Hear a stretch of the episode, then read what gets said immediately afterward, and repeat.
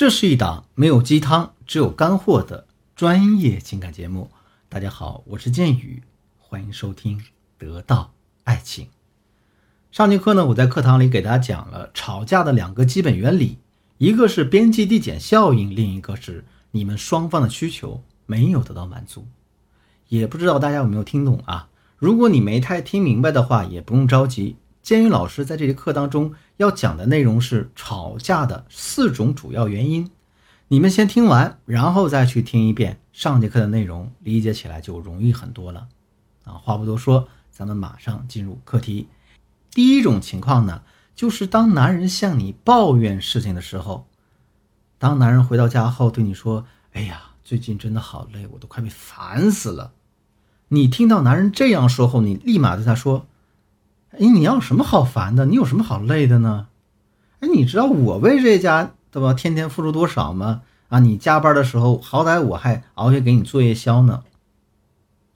像这样的话，并不是男人想要的。他可能会在心里想：哎，我给你抱怨一句，想让你理解理解我，跟我一起骂骂我单位上那个傻逼领导。你呢，倒让我对你感恩戴德。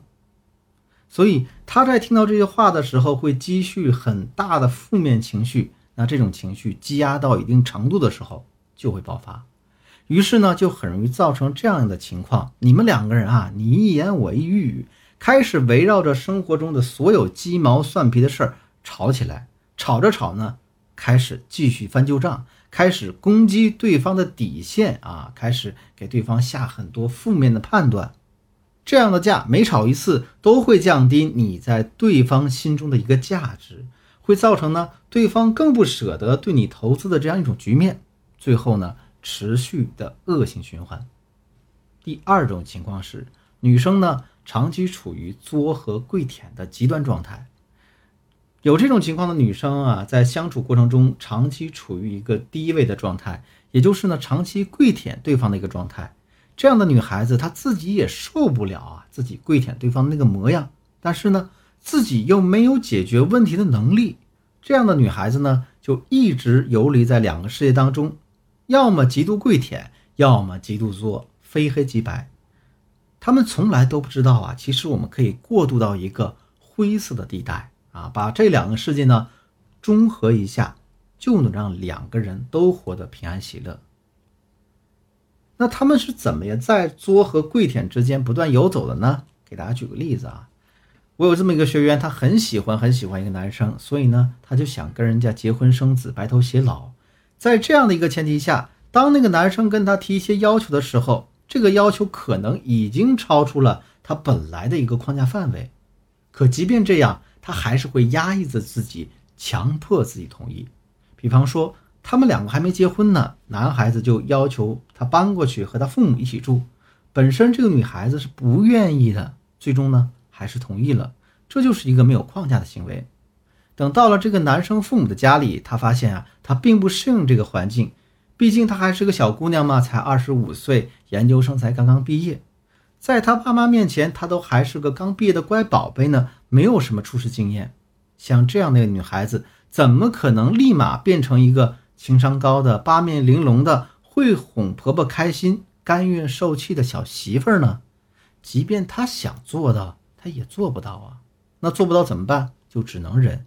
想跟男生在一起，她就只能忍。但是大家都是人啊，谁也不是佛，忍的多了肯定会爆发。爆发会怎么样呢？男人这个时候就会觉得你很作，觉得你很不懂事儿。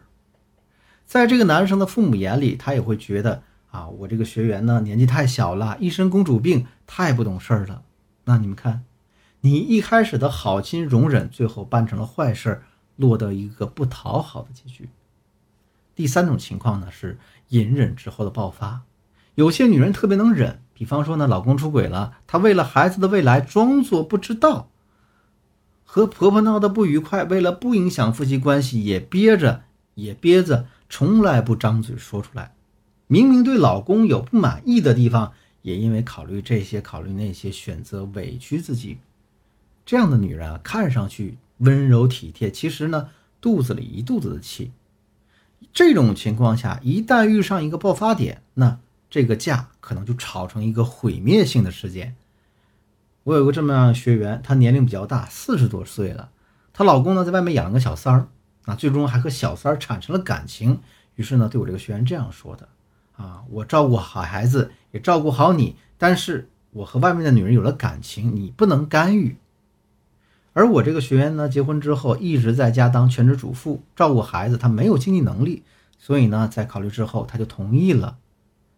那老公出轨本就是一件不占理的事儿啊，我学员同意老公的做法，它就是一件没有框架的事情。所以呢，当我这个学员对老公一直隐忍，忍到有一天忍无可忍爆发出来的时候，她老公反而觉得我这学员不可理喻，不善解人意，不懂事儿。反正把什么错误原因呢，都归结到我学员身上，而我的学员呢，就会那几招：摊牌数落、发脾气、演苦情戏，硬生生的把自己逼到了一个死角里。第四种情况，过于有框架的公主病，这种情况呢是最常见的。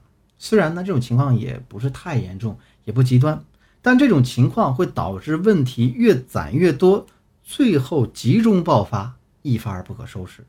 什么是框架过强的公主病呢？再给大家举个例子啊，我有一个学员，她男朋友经常给她发一些有意思的链接，比如说，嗯，沙雕笑话啊，啊，网上的段子或者一些明星八卦之类的。每次她都回复：“哎呀，没劲。”或者呢，当她男朋友想约她去看一部热映的电影，她瞧了一眼，发现呢自己不是很喜欢，也会直接说太没劲了。